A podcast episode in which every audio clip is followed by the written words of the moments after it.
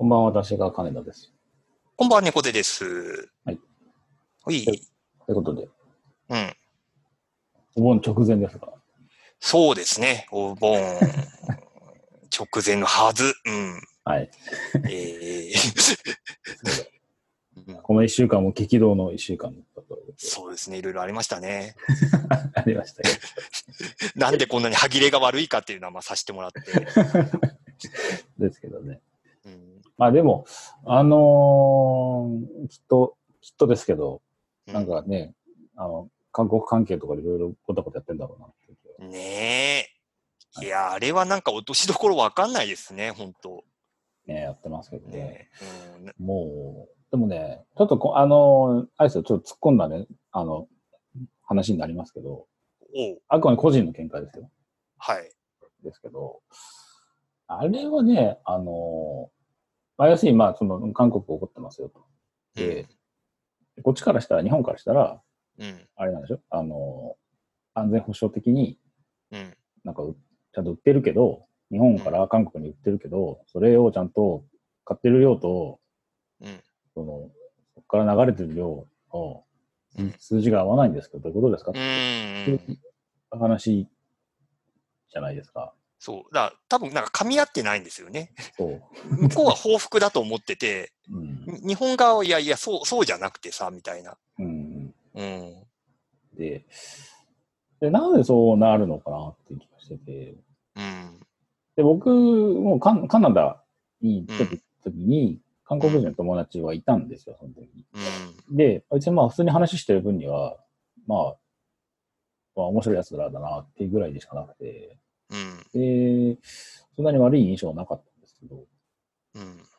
で、結局のところ、あの、まあ民族的なうん。プライドが高いというか、はあ。で、それにもうなんか尽きるというか、うん。で、もっと言うと、あの、まあ、戦、戦争があり、うん。戦争時における、その、うん負けたっていうところと、さっきのプライドの話と、うん。まあ、負けたっていうかなんでしょうね。まあ、その、まあ、侵略されたっていうところの意識うん。と合わせて、それが、ココンプレックスなんでしょうね。うん。あの方々は。なので、なので、当然そこに対するまあ保証だったりなんなりとかっていうのもうん。あるし、あったんですよ。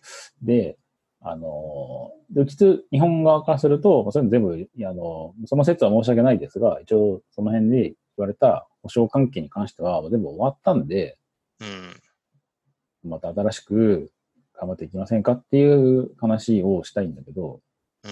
どうしてもそこに繋がってきちゃうから、うん。なんか話が前に進まず、うん。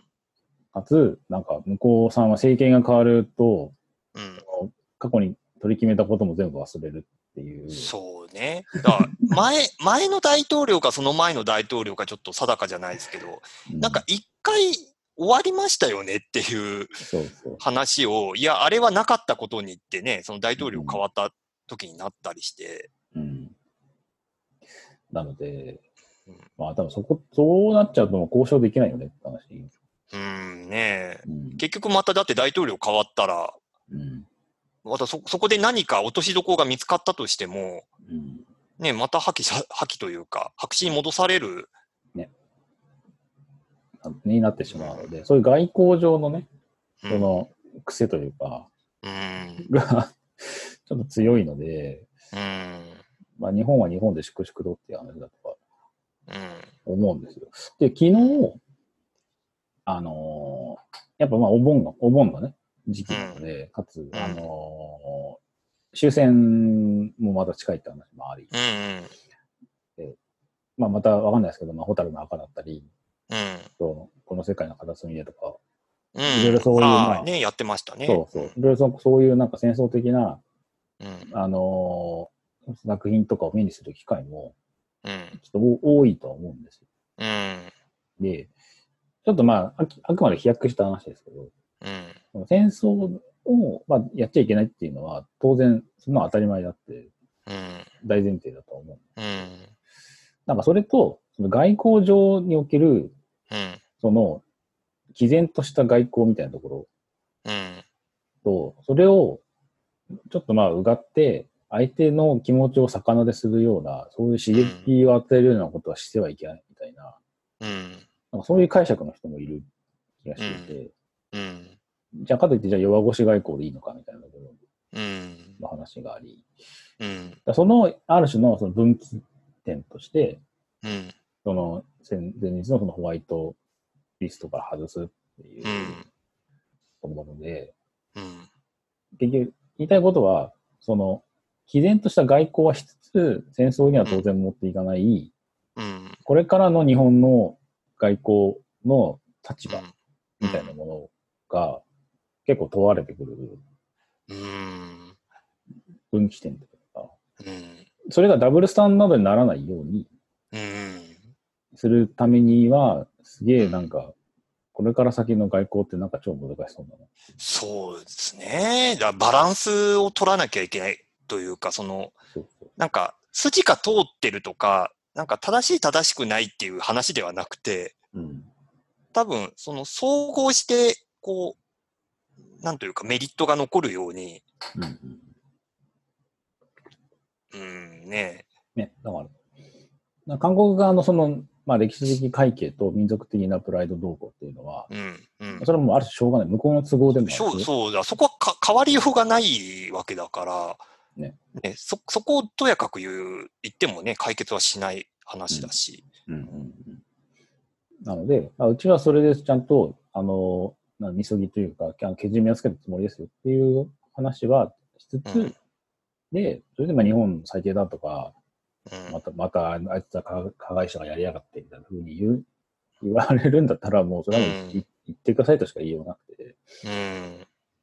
でその一方で別に、まあ、逆なでするつもりもなく、ちゃんと、うん。まあ、あの、平和を平和で、しっかりとやっていきますよっていう、うん。その、の舵取りを取れる？みたいなところがあって、うん。日本。まあねなんだろう、こう、まあ、韓国側の反応、まあ、そのテレビで伝えられている範囲だから、実際はどうかわかんないですけど、うん。その韓国側の反応を見てると、割となんか国民の側も、うん。なんかその抗議集会を日本大使館の前でやったりしてたりして、うんうんうん。結構その、要は国民もこう味方につつけちゃってる感じがあって、うんうんで、それって多分その話をすごい単純化して、要はこれだけ日本がひどいっていう話にしてるからっていうのがありそうで、やっぱりなんかその、言い方は悪いですけど、その、自分のとこにこう都合よく解釈して、うん。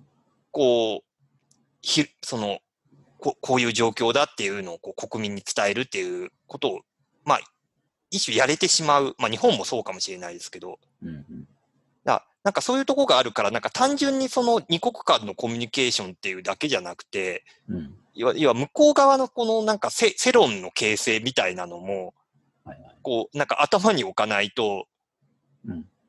なんか、それで押し切られちゃうというか、なんか向こうは向こうでその日本製品不買運動みたいなのが起きちゃってるみたいなのもあるから、うんうん。そこをこう、どう、こう、なんというか、か緩和じゃないですけど、うんこう、いなしつつ、でも、ここは譲れないっていうところをちゃんと提示するかみたいな、うん。な、難しいなっていう、その、ね。た単純に向こうのその政府と、ととか、その、え、偉いさんたちをただ相手にすればいい話ではなくて、うん。その、なんか味方についてる人たちの、うん。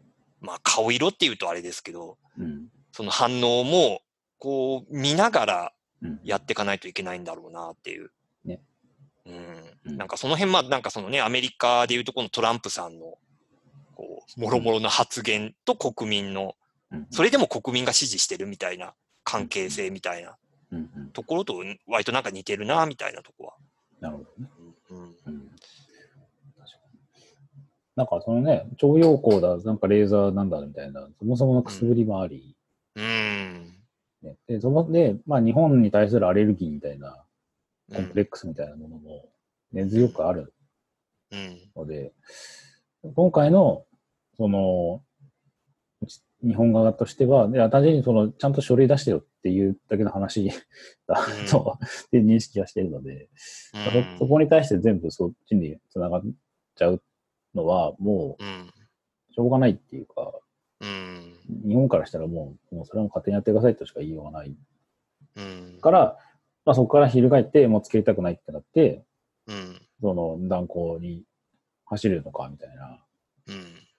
部分でね、あの、うん。話としては繋がってきちゃっているので、うん。まあそれはそれでなんか、うーん、まあ方法論としてはあるのかもしれないけど、あももったいないなっていううん。気も一つ。うん。まあ文民民間の交流がなんか続けて、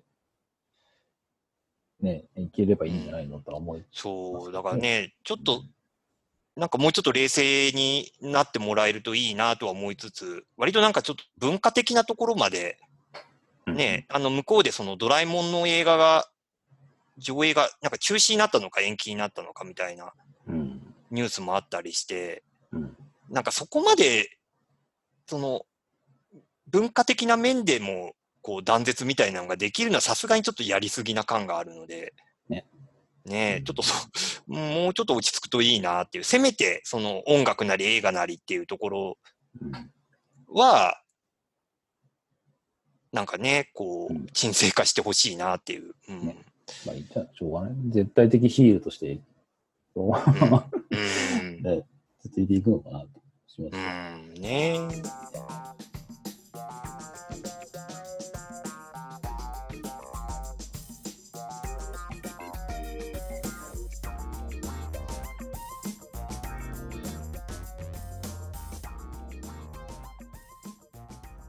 そんな社会派。そう、珍しい。こんな話したことありましたっけ、うん、ええはい。こ今後こういうのやっていこうっていう話なのか。はいうん新規したですけどね。ええ気になるところのネタあります？悩んでいた。まあ、あの、ちょっとニュース的には、ええ少し前の話になりますけど、うん。あの、10月のテレビのまた改編の話がちらほら出てきていて、あ、はいはい。うん。で、テレ朝がこの前、その社長の会見があって、その10月からの編成の話っていうのが、まあ、発表になったんですけど、うんうん。あのーその金曜日の、まあ、えー、番組表が、まあ、割と大きく変わるっていううん発表があって、うん具体的に言うと、えーっと、どうだったかな？まあ、M ステの時間帯移動っていうのがまず一つあって、うんミュージックステーションが金曜日の今8時からやっているんですけど、うん。で、もう、もう何十年もあの時間帯で続いているうん、長寿番組と。あの時間帯が8時から9時台に移動すると。うんうん。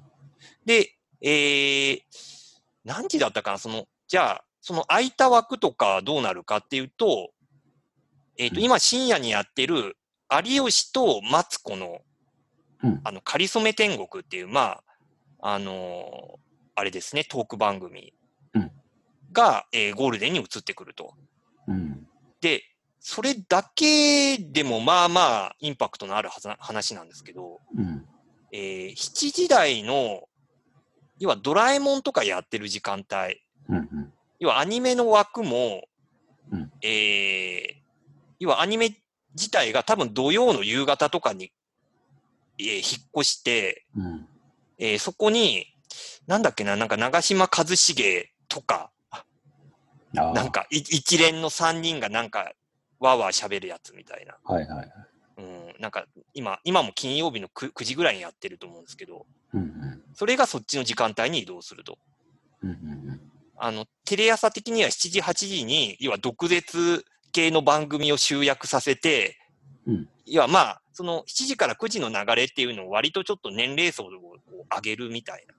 うん。うんうんで、あのー逆にそのドラえもんとかは、子供たちが見やすい時間帯に移動させますみたいな話をしてたわけですけど、うん。うん。だからその、これをやった結果どうなるかっていうと、うんその、ゴールデンタイム、うんその、7時台から9時台にかけての、うんその、ゴールデンタイムから、そうんのアニメ、テレビアニメの枠がうん。完全に消滅すると。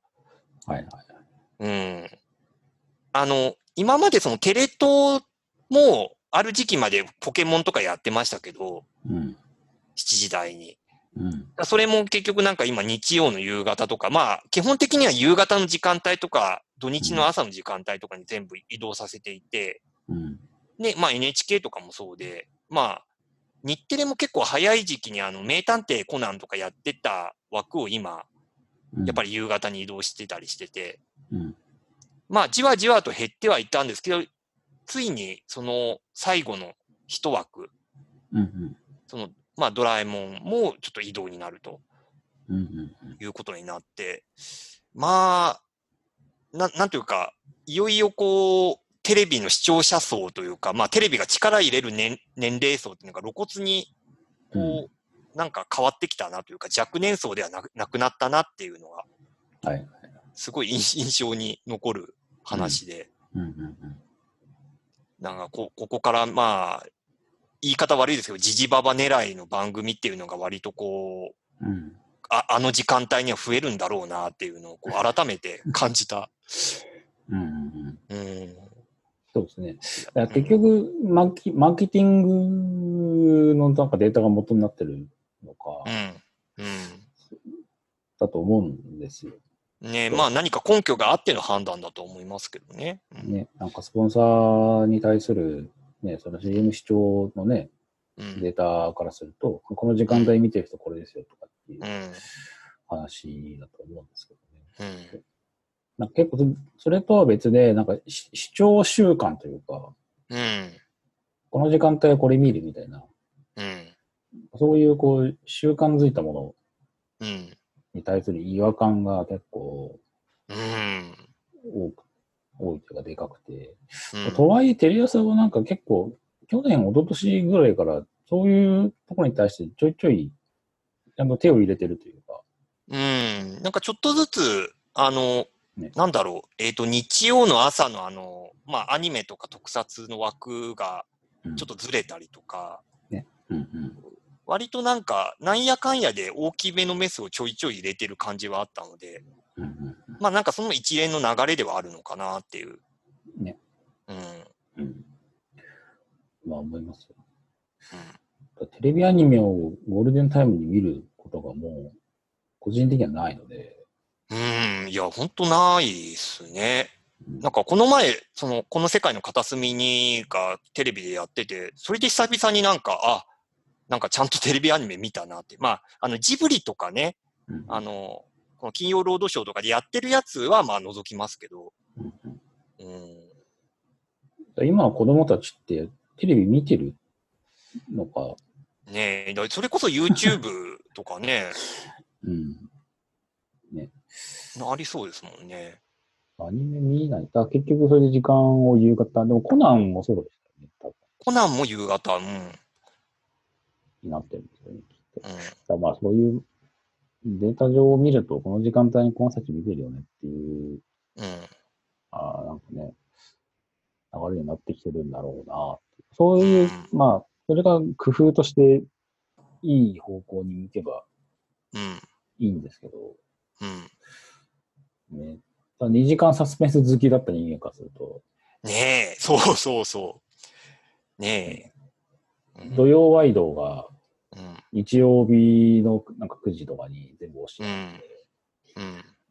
で、結局最、け結果的にあの、その、サスペンスドラマが本数が減ったので、うん。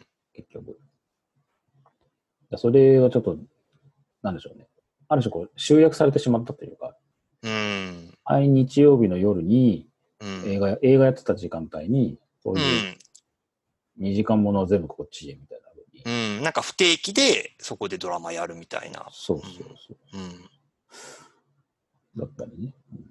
その中で枠をこう保ち続けてる、その科捜研のなんとか、はい。相棒とか、うん。シリーズものですよね。そうそう。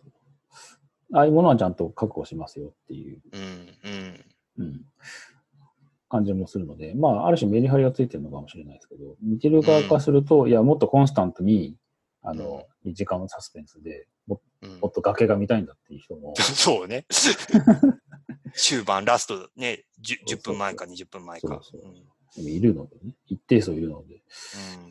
なので、まあ、もう少し、まあ、昔に戻せとは言わ言わないですけど、うん。あと、まあ、見たかったら、普通に、あの、ね、昼間とかにも再放送やってるし、うん。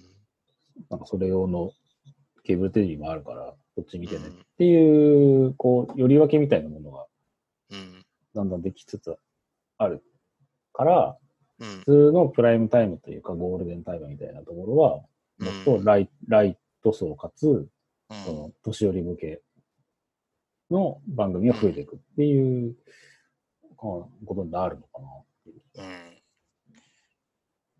だね。だそこは結構もう割り切ったうん。感じに今後はなっていくのかもしれない。まあそのうん。データが取れていて、それに基づく判断だったとしたら、うん。うん。なるほどね。あもう地上波は終わりを告げるんじゃないですかね。おおそ う、そ、そこまでいくか。ううんん。いやー、でもなんかね、究極はそうかもしんないなっていうのはちょっと思うところも。うん。ねもう、もう役目を終えるんじゃないですかね。え、ねえ、な、こう、それこそその、まあ、地上波とネットの同時配信みたいなのも、うん。その、まあ NHK が実験をやろうとしてて、うんで、なんか民放もちょっと部分的にやったりはしてるんですけど、うん。あれが当たり前になると、いよいよね、その、まあ、まずその地上波っていうのは本当にいるのっていう話にもなるだろうし、うん。その、じゃあ同時配信っていうのが出てくると、例えば、その、まあ YouTube、Netflix とか、まあ、もろもろの、要は動画配信と当然、まあ、勝ち合うというか、うん。うん。うんね。なってくるので、そうなるとねっていう、そのまあ同じ土俵に上がるみたいな感じになるので、うん。うん。うん。だ多分そのもうタイムテーブルっていうものが、まあ、もうだんだん意味をなさなくなってくるというか、そうですね。その、見ない権利もあるし、うん、見る人における見ない権利もあるし、うん、何を見たいか選ぶ権利もあるので、うん、そこに対して選択肢がなかった時代と、今はまあネ,、うん。ネットも含めてうん、見るもいっぱいあるんで、そっちに見ますがっていう権利も当然あるので、うん、そこに対してテレビが、き既存地上波テレビが対応しきれてない、ないし、うん。もう役目を終えたっていう判断なんか全然あっていいのかなとうん、思いますけどね。ううんん、時代の流れかで済む話だ。基本、個人的にはしますけど。うん。うんねだって別にテレビなくたっても困んないでしょって思っちゃうんですけどね。うーんまあ、正直その、まあ、動画でさえ見られれば別にそのテレビっていう箱にこだわる必要はないっていうのはそう。間違いなくあって、そうそうね、結構その TVer とか、その、別になんか YouTube で違法で上がってるものじゃなくても、うん。普通にその見逃しの配信とか結構充実してきてるので、そうん。ねそう、よっぽどその録画して何かに焼かなきゃっていう動機がなければ別にそこにこだわる必要はもうなくなってきてるなっていうのは。う。うん。ねまあ NHK もその TVer に参加するみたいな話も出てきてるから、うん。うん。なおさらちょっとそういう流れにはなってきて、それで、じゃあ地地上波じゃなくてネットで見られるってなった時に、うん。じゃあ他のその動画配信のそのサービスなりコンテンツと何が違うのっていうところが多分今度、うん。うん。まあもん問題というか、多分、関心を引く話になってくだろうしっていう。ね。そう思いねます。うんうん。見たいときに、まあうん。うん。あ、どうぞどうぞ。ああ、いいです。なんか見たいときに見たい番組を見たい人たちが見るうん。っていう風にきっと。なるだろうし、それにインフラがちゃんと整備されていかないと、結局、今回の NHK みたいに。ブーブー言われるっていう。のが続くのかな。まあ、ある種の過渡期に来ているのか。わかんないですけど、うん。まあ、それに対して、まあ、前もちょっと言いましたけど、その、総務省的なところはちゃんと動かないと、うん。ね。うん、結局、法律も変えないとみたいな、いろいろ、うん。重たい腰が動くまで、あと何年かかるかみたいうん。感じになるのかな。感じかなという。だからちょっとこの、なんか時間帯移動って、まあ、割となんかその視聴習慣っていう観点で言うと、結構この先の、なんだろう、こう、テレビ自体のあり方みたいなのもちょっと示唆する話になってくるのかなっていうのはちょっとうんうん。思った次第でねあります。うんまあ、M ステそんなに積極的に見てはなかったんで、あれですけど。うん。うん、まあ、そうでしょうね、きっと。ね体が追いつくかどうかっていうぐらいかな。え。うん。この時間帯は、あれ、この時間帯いつもこれやってたはずなのにやってないんだね、みたいそうだね。だからその、なんだっけ、そのサザエさん症候群みたいな言われ方をするような、な。うんうんうんその、この時間帯にサザエさんの、まあ、オープニングなりエンディングテーマが流れると、ああ、日曜の夕方も、日曜もそうそう終わりだな、みたいなのを感じるみたいな、うんうんなんかその、なんだろう、ん染みついたものっていうのが、うんね、それ、それがなんかね、い 違和感にはなるだろうな、しばらくは。うんうん思います。はい。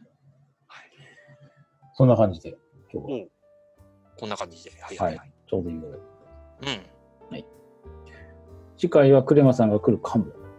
かも。うん。月打ちで。はい。そんな感じです。というのでお楽しみに。いい。では、皆さん、おやすみなさい。おやすみなさい。